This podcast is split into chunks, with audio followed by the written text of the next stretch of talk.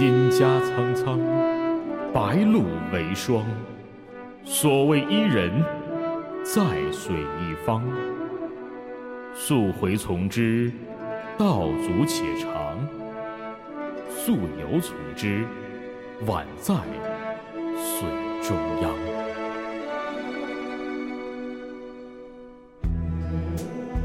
当我登上那古老的城墙，当我抚摸着腐朽的柱梁，当我兴奋地倚栏远望，总会有一丝酸楚冲上喉头，总听到有一个声音大声地说：“记得吗？你的祖先名叫炎黄。”有人跟我说，曾经有一条大鱼生活在北冥那个地方。它化作了一只巨鸟，在天地之间翱翔。巨鸟犹如垂天之云般的臂膀，虽九万里，亦可扶摇直上。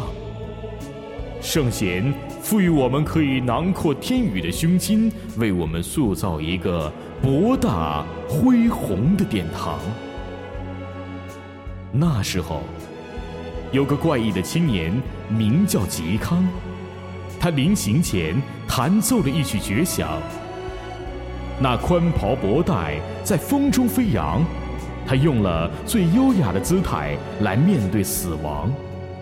几千年过去了，依旧有余音绕梁，只是他不知道，真正断绝的不是曲谱，而是他的傲骨，乃至他身上的衣裳。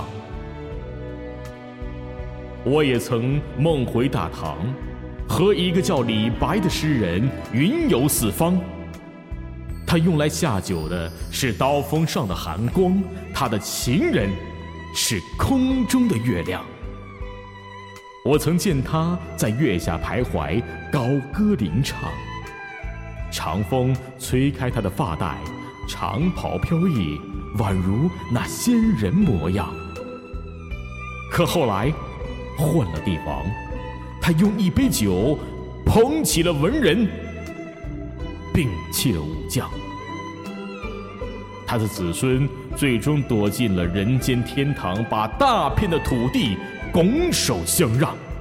然而，在寒冷的北方，正有一支军队，他们征战沙场。敌人都说有岳家军在，我们打不了胜仗。可叹，英雄遭际，残势高涨。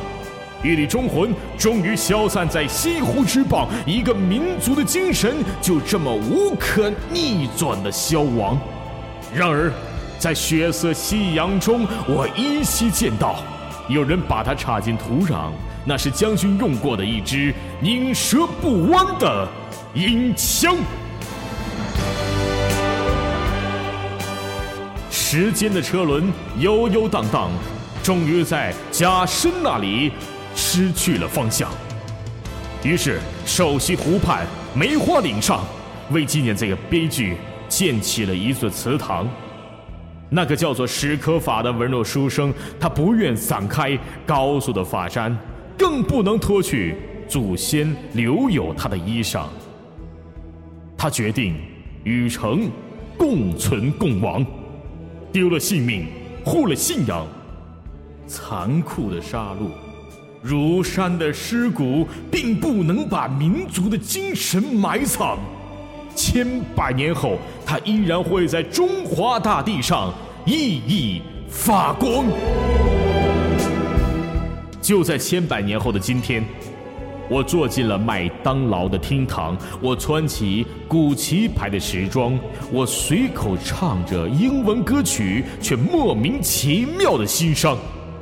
因为我听到有一个声音大声地说：“忘了吗？你的祖先名叫炎黄。”我记得了，一群鹤发蓝眼的豺狼，他们带着坚船利炮，拆了我们的庙宇，毁了我们的殿堂。于是，百年之后的今天，我们懂得了民主自由，却忘了伦理纲常；我们拥有了音乐神童，却不识脚挥工商；我们能建起高楼大厦，却容不下一块功德牌坊；我们穿着西服革领，却没有了自己的衣裳。我不愿为此痛断肝肠，我不愿祖先的智慧无人探赏，不愿我华夏衣冠道教日本人去宣扬。所以，我总有一个渴望。有一天，我们可以拾起自己的文化，撑起民族的脊梁。